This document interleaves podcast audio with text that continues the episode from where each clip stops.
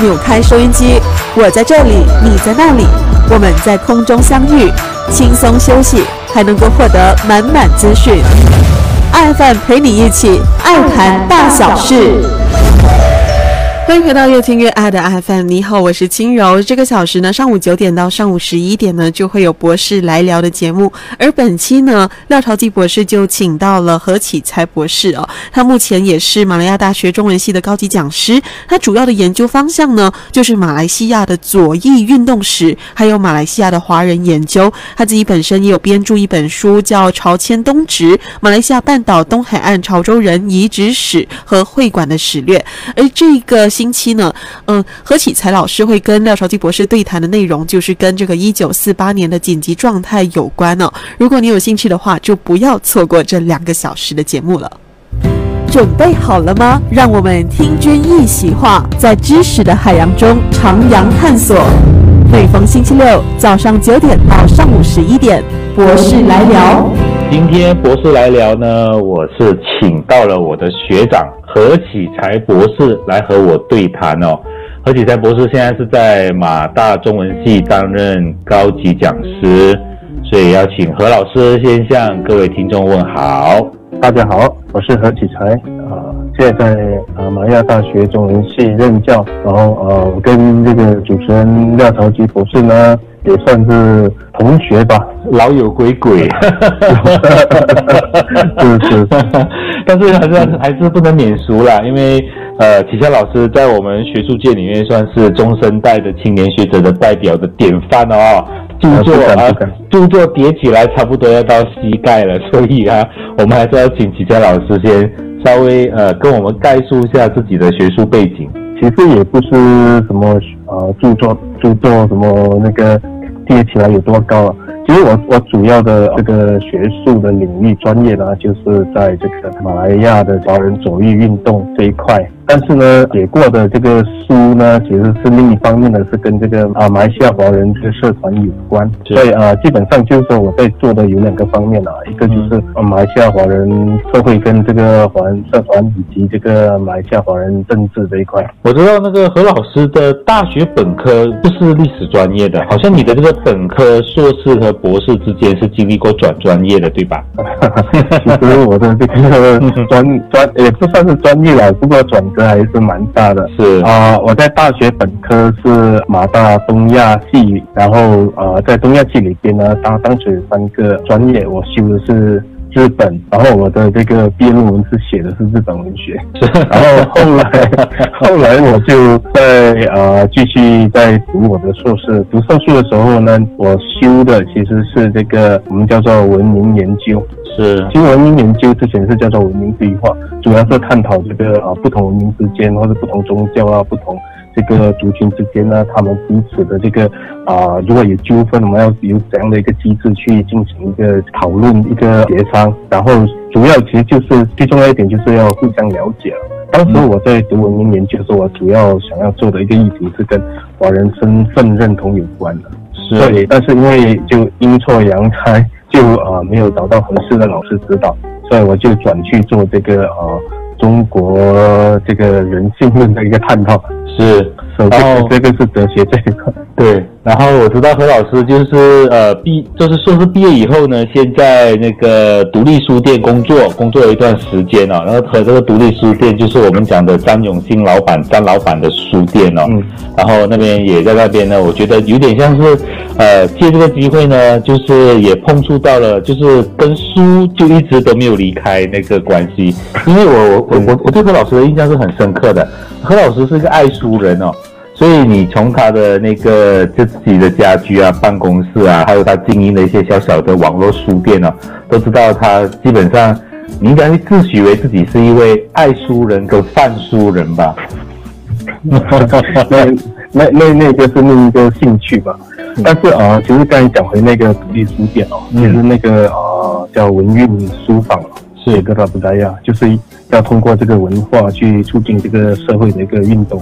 其实我在那个啊书房书店工作的期间，其实接触了很多这个左翼的一些前辈，嗯，人家，然后就在那个学啊工作的过程中呢，就因为跟这些老人家经常聊天啊，喝茶啊，然后谈起这个历史，然后我从他们身上其实啊就开始去反思说啊，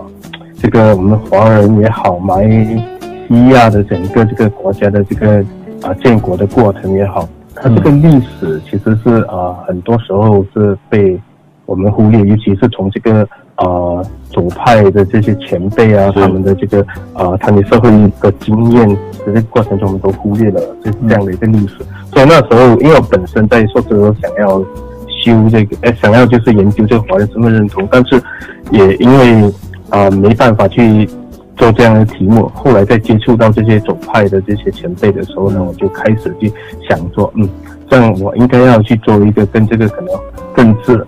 历史和华人有关的一个这个啊研究，所以后来我才做了一个跟这个啊马来西亚华人啊，其实也不是华人，就是马来西亚左翼运动史它的一个发展和影响的一个研究。是我对何老师的这个研究还是比较熟悉的，因为何老师后来呃的选择的就业的机构就是华社研究中心，在那里呢经历了这个工作，呃一方面要编书，然后还还要负担那个一些方言群的研究。二方面呢，继续做他的这个华人左翼的研究，然后，呃，博士长跑啊，终于把博士学位给拿下来了。我也就是那个时候跟何老师比较熟悉，因为那时候我我也在寻找这个博士论文的题材，然后和何老师就是有做了很多的交流，也是他引导的引引导下，后来我做的研究也是左翼研究的其中的一个呃子题吧。啊，所以就这个艺人，呃，这个何启霞老师，呃，是亦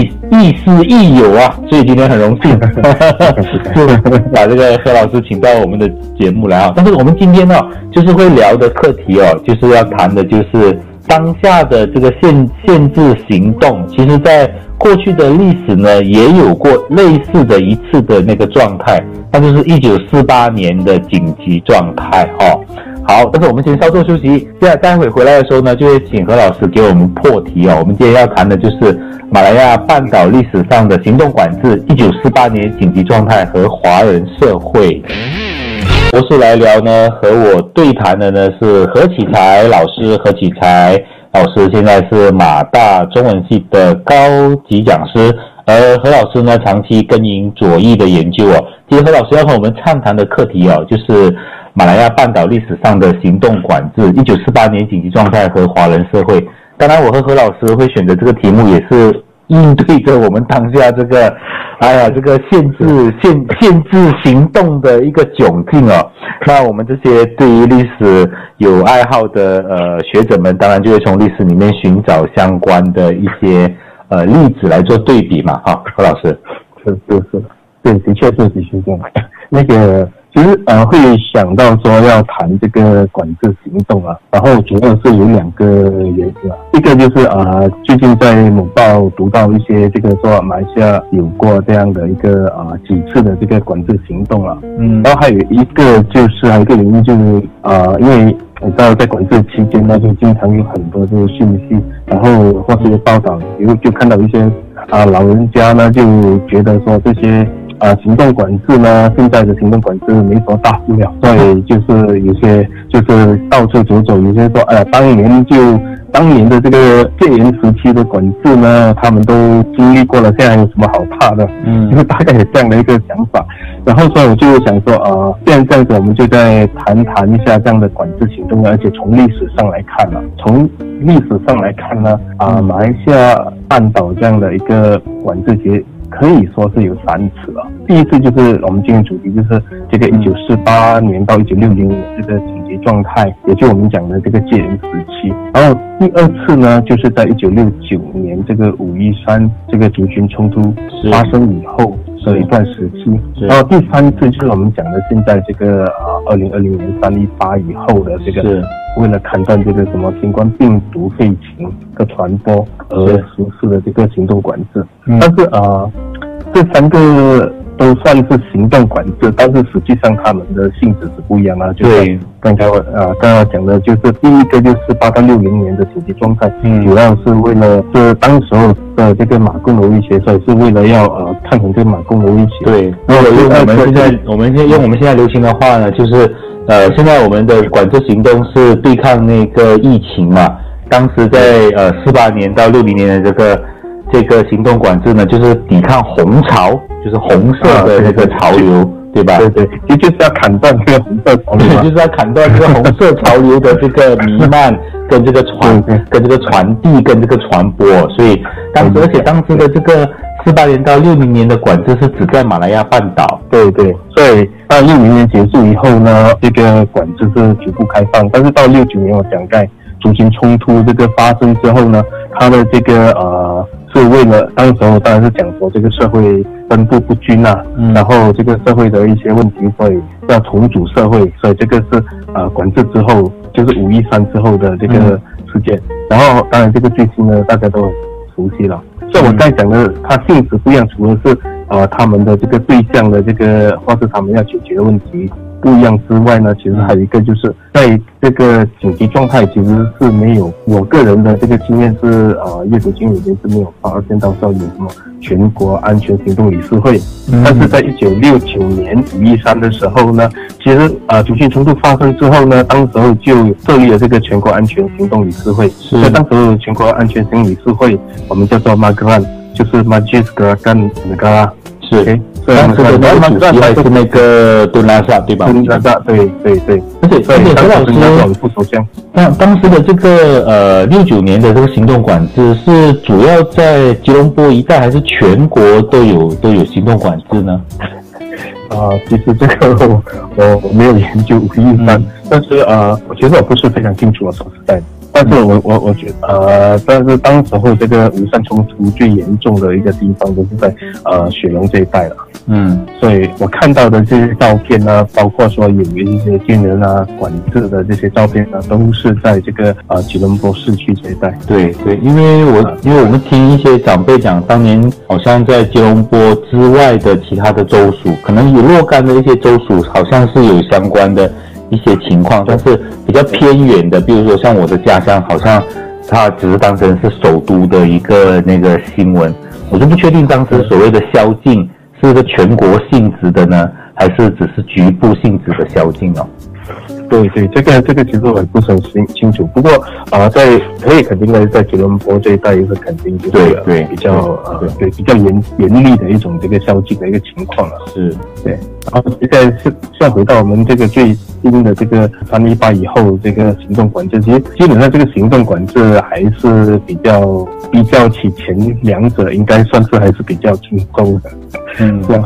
但是呢，我们从我们现在的这个呃出入的这个呃行的这种限制哦，还有看到那个街道上的这个冷清哦，其实这有一点点这种暂时的感觉哈、就就就是所谓的战战争时期的感觉。比如说那个，比如说那个战场是不在我们周边啊，那个战场可能就在医院，就在前线的这些呃护士啊，还有我们这些医疗的朋友们在那边前线的跟这些病毒作战哦。呃，不过我待的这个地区是红区。你是在这个对，你在苏麦弄，苏麦弄是红区，没错，对对对，红区啊。是是，所以所以其实它的那个呃管制其实是还是有一点接近，像在紧急状态的时期呢，他们是有这个就是呃，他宵禁的时间是几点可以出去外面工作，几点就要回来报道。对，对，像我们这边是呃，在在呃我们这一带是八点到八点，所是以它基本上还是有这样的一个情况。然后呃比较不一样，虽然说都有这个军人或是呃警察把守，但是像早期警状态，我们知道警状态跟新村有关，像新村就有很多这个呃进出的时候都有这个军警。是，要检查你进和出等等啊，对。就是它其实还是有一些这样的一个类似的，但是是。这个战场的这个感觉跟我我我们这边感觉就没有这么，对。就其实其实还有一个原因是感觉我我这边感觉不到太有这种战战场的气氛，这个基本上我没有外出，stay at home。是，反正我们现在的那个情况，当然就和当年呃四八年到六零年的六零年的紧急状态，当然有本质上的差异啦。因为当时在对抗马共的时候呢，马共的游击队也是在森林里面和这个执政者做那个武武装上的那个对抗哦。而我们现在的那个所谓的战场，其实还是处于这种所谓的。呃，病毒跟这个医疗人员还有我们人体，而且我们看不到啦，都没关系。就是我们稍作休息哦，因为一讲到紧急状态的时候呢，其实接下来的话题展开就非常丰富了。因为无论是从这个管制的方式，还有这个出路的方式，还有民生的影响的程度，其实在四八年到六零年的时候的一些例子和一些生活的状态呢。从现在来看呢，还是有一些借鉴的地方的。真，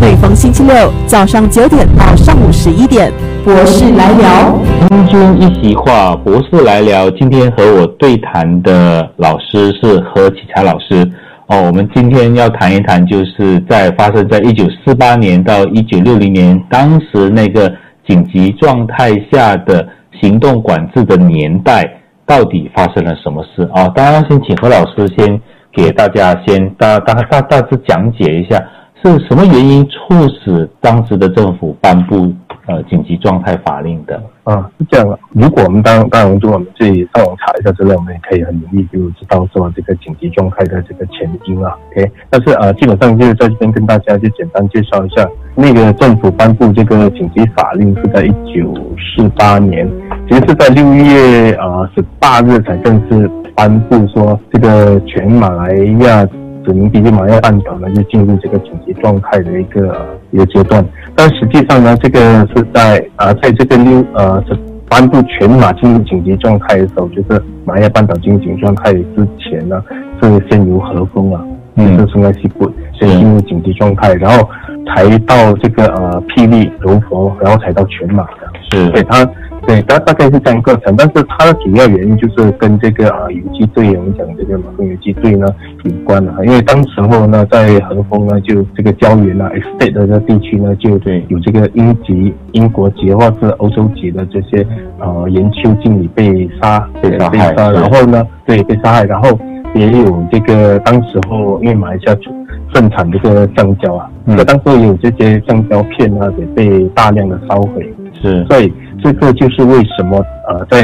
就是六月中就这个被杀害事件发生以后呢，开始呃逐步的进入这个呃全国的这个紧急状态。是。所以当时候呃，我又看过一个呃，在查这资料的时候，早期做研究的时候就有看过这些呃报纸啊，就是早期的报纸，比如说像呃，当时我忘记是哪一家报纸了，比如说他们发生了这个呃被杀害事件之后呢，就有一些。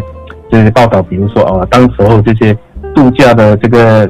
警长啊、警察啊都被招回来啊，然后啊，当时候这个报纸说这个暴乱呢，就好像星星之火、野火燎原这样，是是一发不可收拾，所以呢，就到这个八号就颁布全。啊，这个马来联邦呢就进入这个是啊紧急状态，大概就是这样一个啊紧急状态。所以刚才我们提到，就是为了要去砍断这个红色对红潮嘛，对红潮嘛。其实我们大概就是这样的一个情况。其实如果我们看回这个年代哦，四八年正好是战后，就是英军回到马来亚行使主权以后哦，就是你看当时四六到四八年，我们也知道我们比较熟悉的所谓的马来。马来亚联盟过渡到马来亚联邦这样的一个宪政的那个法令的改变，而且当时就是这个也有不断的有一些劳资之间的纠纷哦，工潮基本上是一个呃屡见不鲜的一个这样的一个社会的动态哦，所以当我们在回看这段历史的时候呢，的确那一个那一个那一个时候呢，真的是一个非常动荡的年代啊。对对，像像上时候那个啊紧急状态法令呢，就是那个 emergency order 呢，它颁布以后呢，其实，在四八年颁布到六零年之间，其实它是有很多啊不同的政策了，有很多不。啊，不同政策一个时期跟个时期，就好像我们的这个现在的管制法，就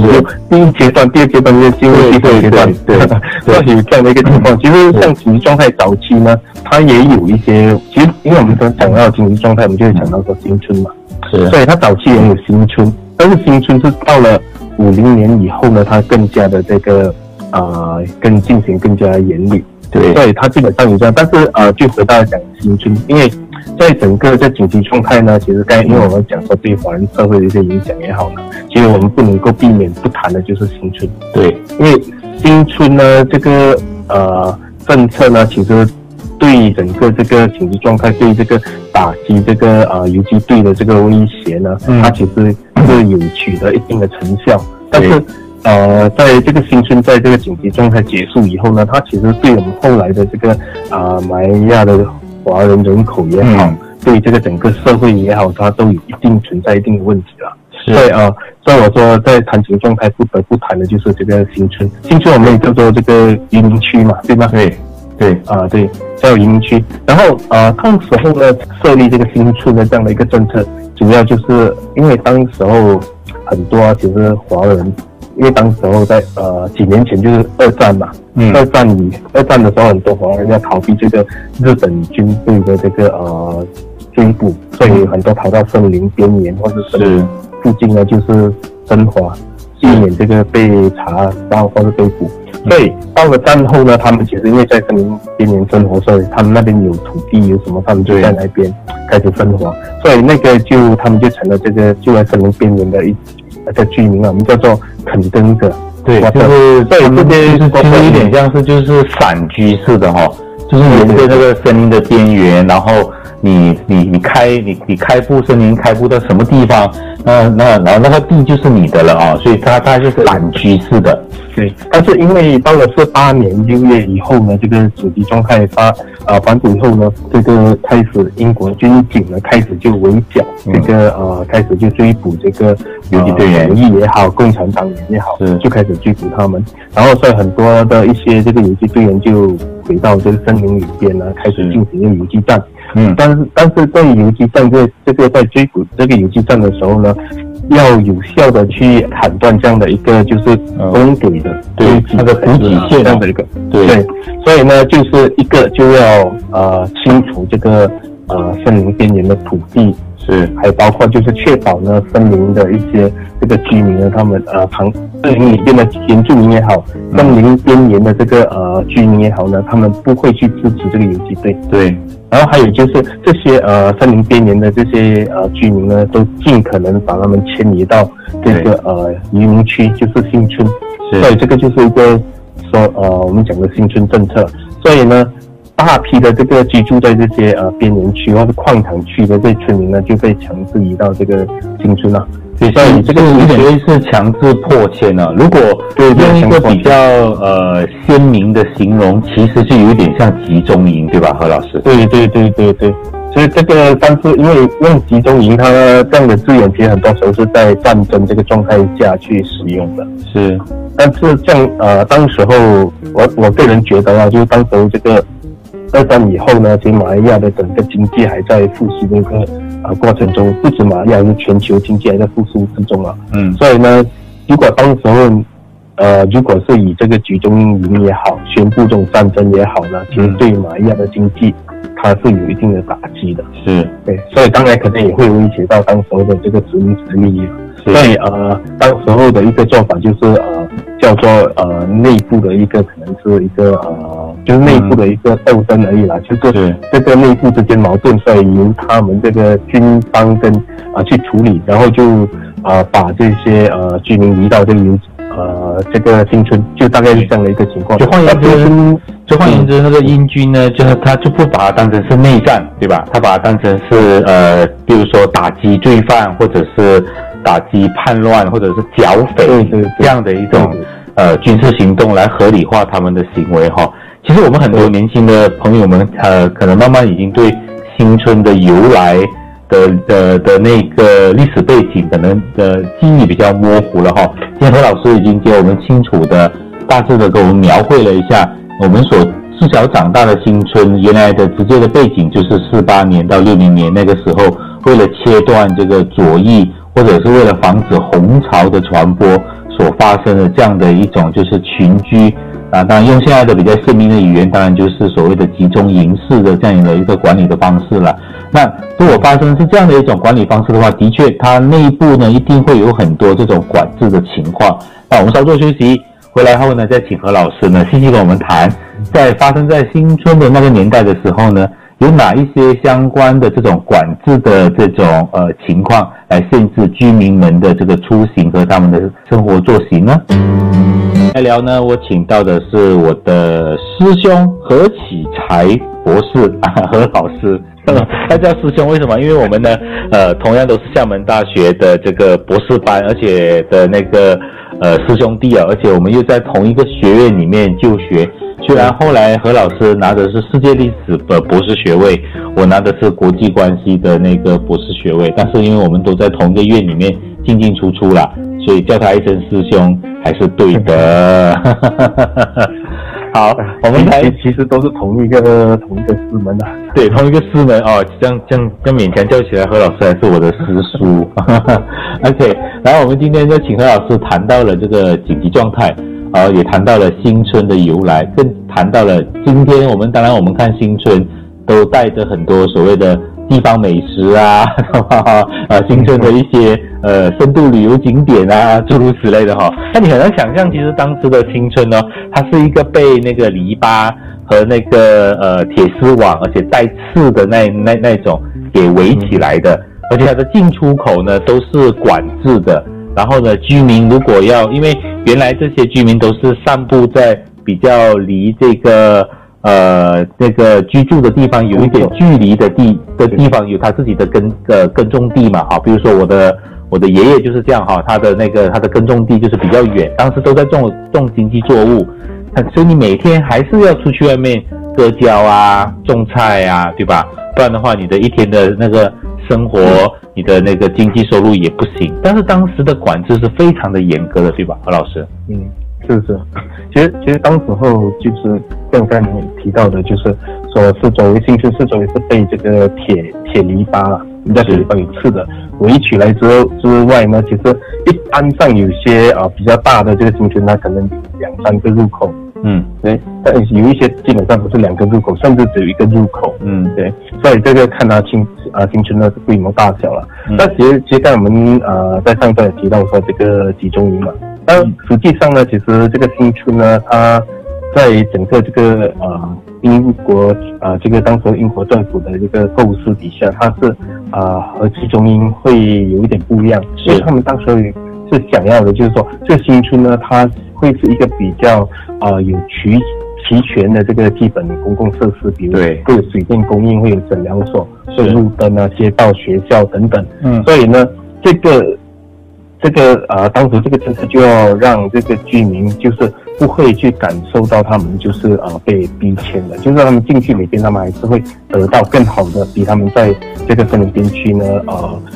得到更好的待遇，大概有这样的一个情况。但是因为执行起来是很匆忙的，嗯，我所谓匆忙，你知道说就是呃真正这种比较严厉的进行在一九五二年左右，嗯，五二年左右比较严厉的搬迁制，到五十四年这两年。多的时间内，其实搬迁的总人数啊，其实呃就是总人数就是啊大概就是五十七万人，是，然后呢大概有四百五十个新村，跟现在的呃数据差不多一样，是，就大概有这样的一个，所以你可以看到说，呃这个在这样的一个短时间内要啊迁移这样多人，然后建立这样多新村呢，之前的想象说基本设施齐全啊什么这些，其实呃。水电供应啊，其实并不是所有的新村都一样的，嗯，因为所以就是变成啊，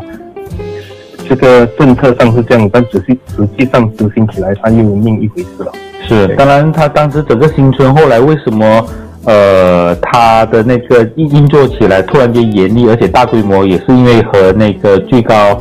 的那个专员那个葛尼被那个呃暗杀所引起的轩然大波。以及也让当时的英英殖民政政府呢，必须要采取更雷霆风行的手段，来防止这个红潮的这个蔓延，是息息相关的啦。对对对，就是当时候跟你就等于被杀之后呢，取代他的就是啊，参政邓普勒将军。邓普勒将军，邓普勒将军是一个比较严厉的一个军人了，是，所以他也有很多这个呃实战经验，所以他当时把这个新村的政策呢加强起来，嗯，所以加强起来就把它进更严厉的进行，然后。这个演练进行里边呢，其实还有一个就是身份证。其实的呃，我我会待会再提到，但是这个身份证是很重要，就是你必须要有要登记，对，要登记。所以我们以前有就就把我们身份叫做登记嘛，登记登记，你们讲当给当给，其实就是类似的意思，对，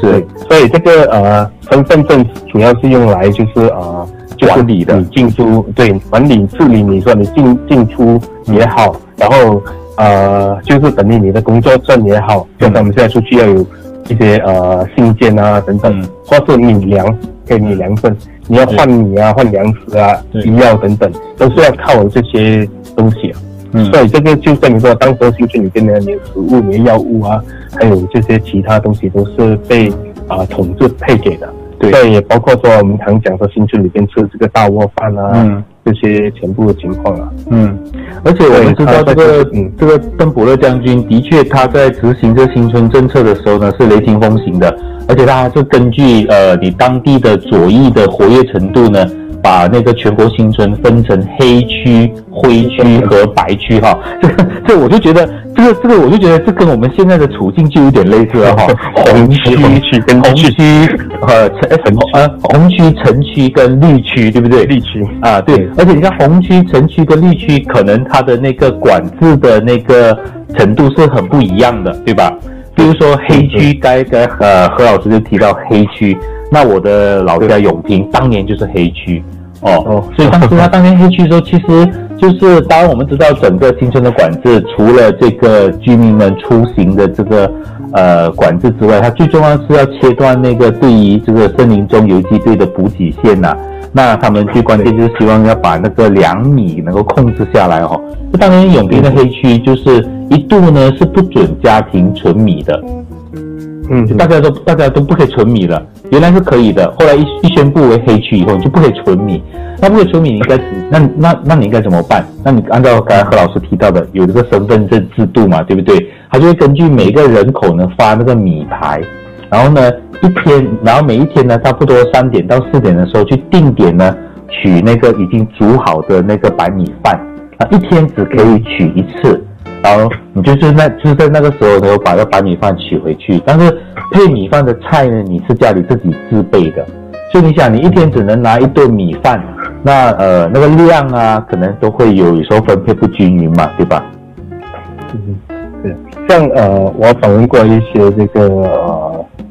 老人家啊，他们有一次有说过说他们那些经验，比如说。他们有时候去工作嘛，等到出去工作，要去工作可能要带一些这些粮食。如果你带的那个是，比如是罐头的，嗯，就是罐头的东西呢，嗯，他呢就会呃这个出出出这个呃阀门的时候呢，他检查检查到是罐头或是密封的，他就会刺破，嗯，他就会把它就是弄个洞啊，还是开一些，就是让这个带出去这种本来可以长期储存的这些呃食物呢。带出去之后，因为你被弄了一个洞啊，还是开了之后呢，它是不能够被长期保留，所以它就就不会被啊交给，不会说被不会会流落到这个啊游击队的手上啊。对，然后呢，像我的阿公就跟我讲过，他说当年那个他们不是要去外面割胶嘛，那你都是清晨出去的嘛，那你一定要自备一点粮食，不然你割完胶以后你肚子饿嘛，对不对？然后他们他们当时就会严严严格的限定你一天的那个带出去的那个那个面包的量。假设你多准备两片面包，他就会怀疑你是要干嘛。会他如果轻微的话，只把你的那个面包没收掉。他如果他怀疑你的那个那个有所谓的接济游游击队的话，可能他立马就把你抓起来的了。就很多时候当时的那个教工，他们到呃就是离开这个自己的居住的这个新村。到教园去工作的时候呢，他们都不敢不敢带多食物，那基本上都是饿着肚子在在教园里面工作，所以非常的辛苦，非常的劳累。对，这个就是我等下想跟大家再分享，就是说呃，其中一类的这个华人啊，是就是这种呃，就是你在工作中又又遇到这种呃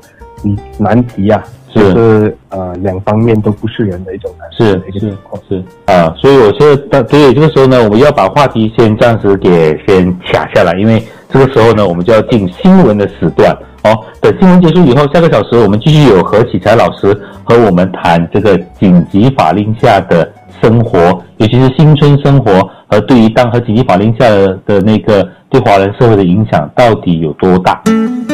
每逢星期六早上九点到上午十一点，博士来聊。扭开收音机，我在这里，你在那里，我们在空中相遇，轻松休息，还能够获得满满资讯。爱饭陪你一起爱谈大小事。谢谢你继续留守在越听越爱的 FM。你好，我是轻柔。这个小时依然有博士来聊。上个小时的博士来聊呢，就谈到了这个一九四八年的紧急状态法令。而在这个小时呢，就会再谈一谈在紧急状态时期的马来亚华人到底呢，他们是度过一个怎么样的一个日子哦？包括有一种群体，就是呃老师所说的，就是夹心层这个华人，到底他们面对是什么样的一个境况呢？就不要错过这个小时的节目。准备好了吗？让我们听君一席话，在知识的海洋中徜徉探索。每逢星期六早上九点到上午十一点，博士来聊。今天博士来聊呢，我请到的是马来亚大学的高级讲师何启才老师，和我们一起聊一聊马来亚半岛历史上的行动管制，一九四八年紧急状态和华人社会哦。我们在上个小时的时候已经谈到了紧急状态下的一些基本的状况，例如说新村的成立、行动的管制、粮食的管控，以及更加影响我们华人社会深远的是整个居住的环境跟条件都改变了，而且当时的这个情况相当的相相当的就是呃怎么说呢？应该说是危机吗？还是说是困难哦？就一方面。他们呃，我们的华人的这些呃长呃先辈们在新村里面必须要生活，二方面呢又要面临着这个呃因因殖民者的这种管制严厉的管制，但是如果到到外面那个呃教员工作的时候呢，又其实要担心游击队的那个那个队员的出现哦，所以这个状态相当的相当的揪心啊，对吧，何老师？对对对，比较这种。两就是两方两个两面都我们讲过都不是人的这样一个情况啊，是。是像像这样的一个情况呢，我我我我其实曾经写过一些文章啊，然后我我就有把这个命命这类的华人呢，把它叫做这个夹缝生存的华人嘛，夹缝生存哈，是。对，可能我用夹缝生存可能会比较有一些画面感吧。嗯，对，而且比较，而且也蛮贴切的，因为当时的那个华人领袖陈真路哦，也也提过这样的一个概念，所谓的夹夹心城啊，啊，夹心层的华人啊。对对，因为像那个呃，因为当时候呢，在紧急状态，像陈真路讲过的嘛，就是说紧急状态的时候是啊，因为有一些华人他是怎么讲呢？他是啊。以马来亚作为他自己的这个家乡的嘛，对，哎，那所以呢，他也不一定是说要去呃支持这个呃，说也也不能够这样讲，就是说他也不会说他是外来者，但是他想也想要马来亚呃这个他变得更美好了，嗯，是这样子。但是呢，在这个是另一方面，但是我是觉得在呃一些普罗大众啊，嗯，一些普罗大众就是说呃。不一定会有一个政治立场的一个一些群众，就是因为群众普罗大众里边关心的主要就是生活温饱对，生活温饱、民生，然后自己的生活加孩子们的健康，就好像我们这样啦，对。吧？对，因为当我们讲温饱的时候，所以他他就处于这个呃两面都受敌的一个情况，就是说，如果我同情马共的话，嗯，这样子呃，或是我去支持马共的话。嗯。英国军方就会认为我是马共支持者，他可能会逮捕我，会扣留我，会问我，甚至最严重就是会把我呃遣返出去。是，然后另一个，如果我是呃协助这个英国军方的话，嗯，这样子呢，因为我要出去外面出呃在戒严时间，我还是要去到呃我的工作地方，对，但是可能我会被马共视为说，哦，你就是这个呃。奸细啊，你是走狗，啊。对吧？啊，对，这样的一个说法，所以呃，有时候就会遭到这种威胁了。对，其实呃，这这个是一个比较，就是说呃，我到底要不要支持呃这个游击队，还是我要去支持这个呃英国军方？所以有时候就拿捏不定嘛。然后还有一个情况就是，即使我两个方面呢都不去呃同情或者支持的话，这样子我还会遇到的一些问题，就比如说呃，在当时我们刚才提到说登记嘛，对吗？嗯。登记的登登记身份证这样的一个啊政策，其实呃，当时候有了这个身份证的时候呢，在早期呢，其实呃也被因为那些啊居民呢，他们在出去工作的时候，其实也被这个呃游击队呢没收他们的这个身份证。嗯，为什么？呃，就是因为他们认为说，呃，这个进行这个登记的政策，其实是因为对这个。呃，游击队是无的，而且他们也不同意这样的这个政策，所以他们当时候其实就是呃，当时候的怎么讲呢？就是只是要去没收、去撕毁，就是要让呃警方知道这个政策是行不通的。嗯，但是啊，他们这种没收或是夺取这些身份证之后呢，其实对这个普罗大众其实还是有伤害的。后来其实这个游击队呢，他们啊一两年后，他们就自己也取消掉这样的做法。因为他们后来也发现到说，啊，没收这个游击队啊，没收这个居民的这个身份证呢，实际上对这个群众呢，就是带来伤害多过于去啊破坏这个移民政策。是，所以啊，所以这个啊没收身份证，我们曾经看过的一个记录，大概有大概呃超过一百，就是一百万张吧。嗯，是，那数量是蛮多的。就就十万，并且是十万，嗯，啊，对，是十万，大概这样的一个啊情况啊。因为你没收身份证之之后呢，普罗大众他们怎么去换取一些这个啊米牌啊、拿米啊，或者一些啊劳工这个证明等等啊？是，对，那这样就有困难了哈。他他就可能，而且他而且他他的困难还可能直接体现在为什么你的身份证不见了？你是不是潜在的支持者？那你可能你的。你的生命啊，你的你可能就会被逮捕哦。所以你想想看，在当时那个年代，真的就是水深火热，尤其是普罗呃普罗老百姓，呃，就卷在这样的一个意识形态的这个斗呃的这个抗争的这个浪潮里面，而且大家都要被迫选边，而且这个被迫选边的时候，还不是自觉的，还是被迫的，而且你你选哪里一边都左右为难哈，对吧，老师？对对对，因为其实在这个整个新训的时候呢。啊，因为要有效的去推行这样政策，就是因此，英呃英国军方其实他们还有很多这种我们讲的心理战术，对，包括说他们会不定时在电台，通过当时的电台呢就播放哎呃居民的这个生活的一个访谈啊，他们的生活的情况，或是呃时不时就会在新村里边呢号召一些这个所谓的反动游行啊，嗯啊，所以这些呢就是。你即使没有立场呢，你或者你不想有立场呢，你都被迫说你是有立场的。所以这个对这个呃普罗大众来讲，其实是在当中生活，其实是有点啊辛苦的。是是是，我相信呢还有更多的相关的这个对于当时华人社会的影响啊。但是我们稍作休息，呃，待会回来之后我们再继续聊这个话题。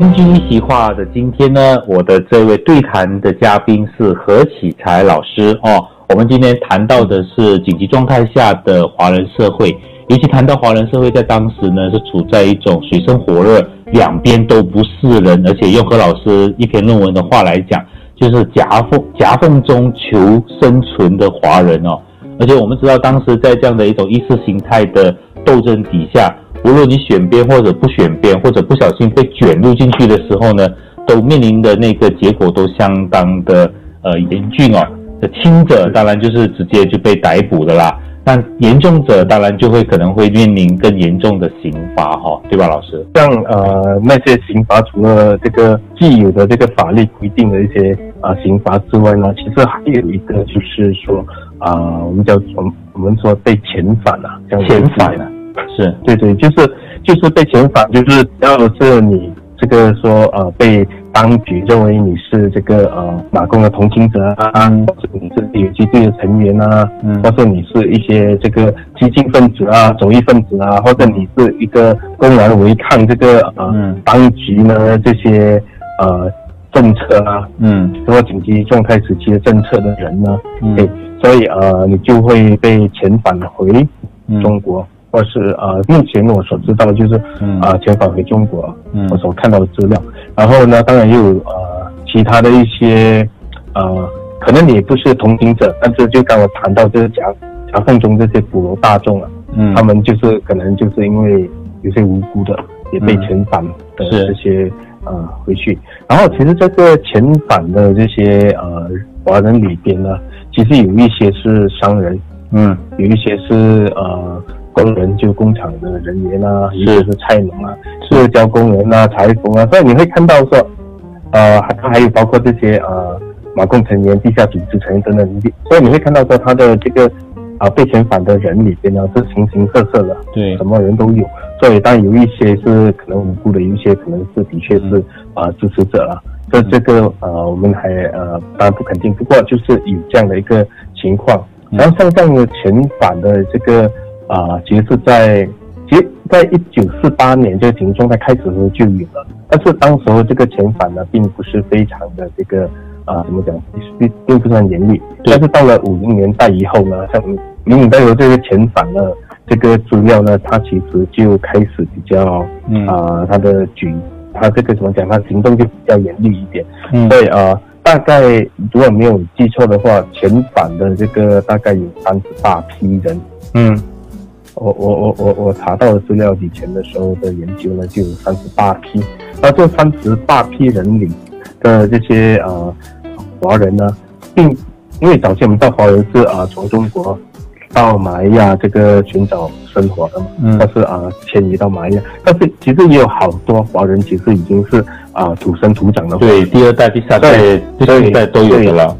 对，但是被遣返的时候呢，他呃这个英这个英殖民当局他就不会呃理你是马来亚出生还是啊、呃从中国出生的，嗯。总之就是你违反这些呃条例就把你遣返。对。所以不管你在这个呃中国有没有亲人，嗯。或是你已经很多代超过三四代都在马来亚的话，你在中国可能没有亲人了，也被把你遣返回去。是。所以这个就是当时或者一个呃，其中一个，这个其实也是比较少人关注的一个对。呃课题了。所以被遣返的这些呃三十八批里边呢，其实呃我的我我大概估计接近这个两呃两万人，嗯大概接近接近两两万到呃两两万，对，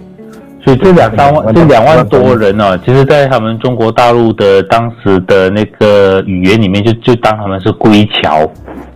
对对，而且就是中国有很多这个呃华侨农场嘛，其实有一些当然是跟这个马来亚这个被遣返回去有关啦，但是还有一些是跟印尼、印尼华侨的有关，所以啊、呃这个就是华侨农场的这个跟啊、呃马来亚这被遣返这个时期的华人是有关系的。嗯，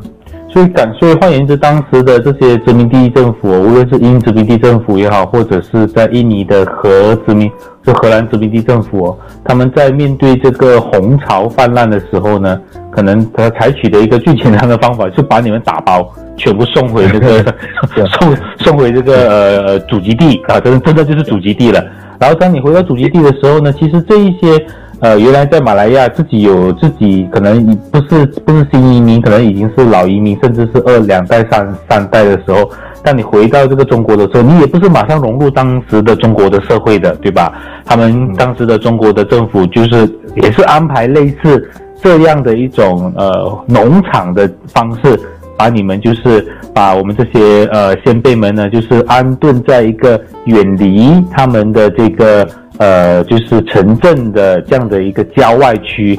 其实某个意义上也是在管制着。对对对。对所对，以像这样的一个遣遣返的，所以我我曾经就是在一些资料里边就看到，就是说有一些被遣返的到中国的这一些这个华人呢，他们就想方设法，所以有些又跑到这个啊、呃、香港，有些跑到广州，有些就想办法再回到马来亚，嗯所以就是有好多这样的一个情况啊。嗯对，而且这些呃在马来在马来亚马来亚或者新加坡有生活经验的人呢，他们回到了那个或者他们被遣返到中国的时候呢，他们在那边的生活呢，或者他们回忆起当年马来亚的生活呢，又形成了另外一种就是他们的南洋记忆哦。呃，最近的这个出版出版研究刊物里面呢，就也慢慢开始关注到这些华侨农场这些归侨的生命史哦，对哈。对对对，是对记录开始也比较越来越多了。开始做很多口述也好啊，做一些这个啊历史记录下来啊。嗯，好，我们先谈到这里，稍作休息，然后我回来后再继续聊这个紧急状态对于华人社会的影响还有哪一些。那一今天博士来聊的这个话题哦，和我们当下的这个行动管制的这个情境是息息相关的，因为我们聊的是发生在上个世纪的时候呢，在马来亚半岛所出现的这个紧急状态的和华人社会的影响哦。然后最后一段的时候呢，我就要先请何老师跟我们谈一下，就是这个紧急紧急状态四八年到六零年哦，对于我们整个华人社会的主要的影响有哪一些呢？啊，好，其实谈到这紧急状态对华人社会影响还是很多了，但是主要影响就像我刚才讲的，主要政策啊，就是讲新春嘛，嗯。对，所以它主要的影响呢，其实也是回到新村这边来看啊，嗯。因为紧急状态在一九六零年结束以后呢，其实新村它并没有解散或是或是拆除掉，反而呢，这个新村呢，它就完好保留下来，像啊，那博士就是在新村长大的嘛，是不是？对，像所以我说，像这个新村呢，它继续留下来，但是当然是呃一步步把那个呃武装啊，它的这个铁篱笆，甚至我我住的附近，其实当时有一个新村，我的是住新村，那个新村那边，我印象中我的一些同学在新村里边呢，他的还有一些残余下来这些 啊铁篱笆还在，哦，真的、啊？就是有铁刺的篱笆，因为我还看过啊以前。是，然后就是呃，但是这种呃出入限制，当然就是随着六零年结束就开始也开始开放了，呃，粮食管制也开始就是解除，所以这这个呃新村这个像就是我讲的新村呃其实状态结束，新村是还是保留下来的，对，对，是，所以这个像这个新村保留下来呢，它其实带来的影响是很明显，因为我们知道非常的大早期非常大对。对，因为早期华人从事这个就是工作的时候，在这个呃矿产区、嗯。橡胶园，或是一些呃在农业种菜这些，所以这些我们可以知道说都是在这个呃远离市中心的，是。在边边缘的地带。嗯，然后当然呃一些华人是经营这个呃商业的，或是商店啊杂货业，所以这些就可能在市镇或是城镇了。所以在当时候的这个啊、华人呐、在紧急状态以前的华人呢，其实基本上可以分成城镇、市镇，或是在这个啊内陆，或是城边缘。嗯这新村这个政策，这种集状态新村政策，这个啊，将大批的华人从这个啊森林边缘啊或乡区呢移到这个呃市镇靠近市镇跟山区之间哦，它移得更接近市镇之后呢，实际上呢呃，我们可以说，它已经把华人这种呃集中在城镇啊市镇的这个呃过程呢，它加速加速，所以就是说它其实已经加速这华人这个城市化的一个进度。对，城镇化的一个情况，对，对对对，所以其实这个不不是我我我的说法啊，就是有很多学者啊，嗯。就是呃就认为了，就是他们研究这一个新村的都认为说，呃这个呃新村计划或什么叫做呃 bridge bridge plan 就布里格斯计划，嗯它其实呢就是把这个大概呃把这些呃居民呢迁进到这个呃新村的这个政策呢，它其实改变了马来西亚的这个人口的图像。所以对华人其实越来越城市化，其实跟这个部分其实是呃可能息息相关啊。对对，而且也就是改变了我们对于乡村的概念哦，就是好像其他老师到中国去，尤其我们在我们在厦门留学的时候，我们走到这个厦门的呃外围的乡区的时候呢，嗯。所谓的农村，我们踩进去的时候，会发现到，哎，它的农村的其实的概念就是它的耕种地跟它的那个住宅是挨得很靠近的，所以他们所谓的农村就是那种发散式的那种那种嗯呃居住的环境，然后可能你的的耕种地就在你的家门口，类似这样哈。那我们反而我们常常在说，好像我说我是呃新村长大的，我是乡下人。那你让你当你这样描述的时候呢，对于很多一些中国来的朋友呢，当他来到我们的呃永平这些这些地方的时候，他会觉得，哎，那明明就是一个城镇嘛，怎么会说成是一个村呢？啊，我就所以这个就是我们两地生活里面的这样的一种呃，因为不同的历史条件下所产生的这个变化。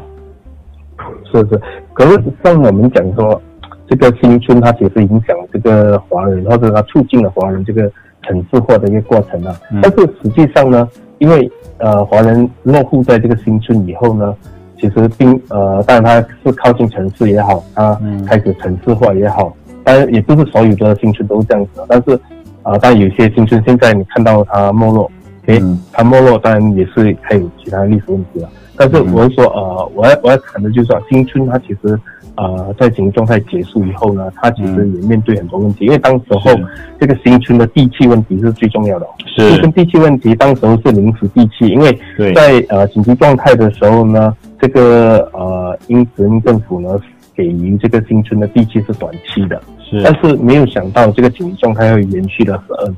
是，所以十二年以后呢，即使这这个即使这个呃地气是三十年也好。所以还有十八年以后，就是到了这个呃十八到这个呃三十年，就七多年的时候，它就会出现这个地气问题。嗯，所以你是要延长呢，还是要这个临时地气要怎么去转换等等？所以它会涉及很多这个呃这些我们叫做管理或治理的问题了。嗯，还有还有就是新村，尤其像七零年代末到九零年代之间。嗯，我们会常听到说，呃，新村呢有很多这个黑社会问题啊，是新村的学生辍学率非常高啊，这教育问题等等。所以其实这个就是啊，紧急状态的这个主要的新村政策遗留下来到我们现在还在面对的问题。是，当然这也跟着我们的整个国家的发展的主流的那个配合度的问题了。尤其现在，呃，我们作为新村的孩子，像我是真的是新村长大了。如果如果用如果要算代的话呢，假设我阿公，呃，是当时被迫迁到这个呃新村里面，当然是我爸爸已经已经已经已经出生了啦，哈，已经出生了。不过他是小他是小孩，那我们家就是呃我阿公加上我爸爸算是第一代吧，或者第二代吧。然后生下我，我我就是在新村的房呃的屋子里面出生的，所以我算是新村的二代，类似这样。那我们这样就很明显，你看新村的二代到了我今天，基本上都已经离开了我的家乡，就在城市里面生活。所以当然现在大家都在谈呐，就是呃新村的发展应该应应该怎么办？然后与此同时呢，又有另外一种返乡潮哦，就是诶，你看，就呃城市，我们尤其埋下的城市的发展都是集中在几个大城市哦。然后其实我们就没有所谓的中国的什么二线啊、三线城城市，我们只有一个城市，那个城市叫吉隆坡啦，那 其他的都不叫城市，有没有？对。然后反而这个时候你就发现到呢，呃，我们在呃新村里面的生活模式有点像活化石。有时候你回去的感觉还是很深刻，会吗？呃，当然我不是在新村长大，我是晓得啊。但是呃，因为啊，我我呃在做一些之前我在做一些东海岸华人研究，时候我也访问过一些新村啊。但是我们知道东海岸华人本来就比较少，所以然后他就业机会有一些地方的就业机会不是非常多，所以我去到一些新村的时候啊，就发现到哎，这些新村的没落的程度是非常的快。对，几乎就是都是老人与小孩，甚至是老人很少看到小孩，所以这个是一个啊新村的问题了。当然这几年我们有发现到说这种怎么说活化新村，或是这个啊新村重组的一个概念啊，年轻人回乡发展啊，进行通过美食在发展，当然这个是一个啊新的一个呃一个趋势了。所以这个可能呃未来会对新村有怎样的发展？当然。啊，现在言之过早了，但是我觉得这个至少有一个新的一个开始是一个好的事情了。对，这个是啊，这个是我啊新村的这个主要的一个问题了，从这个情状态遗留下来的。是，呃，今天很感谢何老师，就是波龙和我在电话上对谈哦。我们其实现在都被这个呃限制行动令期间，而你们马大是在什么时候开学呢？我我们是在本来是定在二十七号，可现在延到二十八号。对，所以你现在基本上啊，我们二十九号，二十九号是吧？所以你现在基本上是属于居家工作的模式的哦。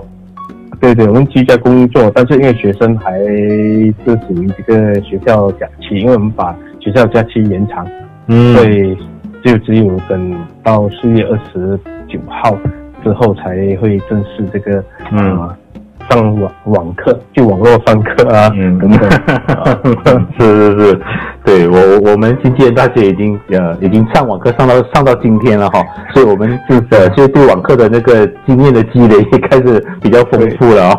是是是，好，今天很感谢何老师能够和我们来畅聊这个课题啊，也是面对当下的这个呃行动管制期间，让和我们回顾了一下四八年紧急状态的时候的那个管制的情况，以及新村的诞生，还有聊到我们今天新村的发展啊。再次感谢何老师，好，谢谢，谢谢，谢谢。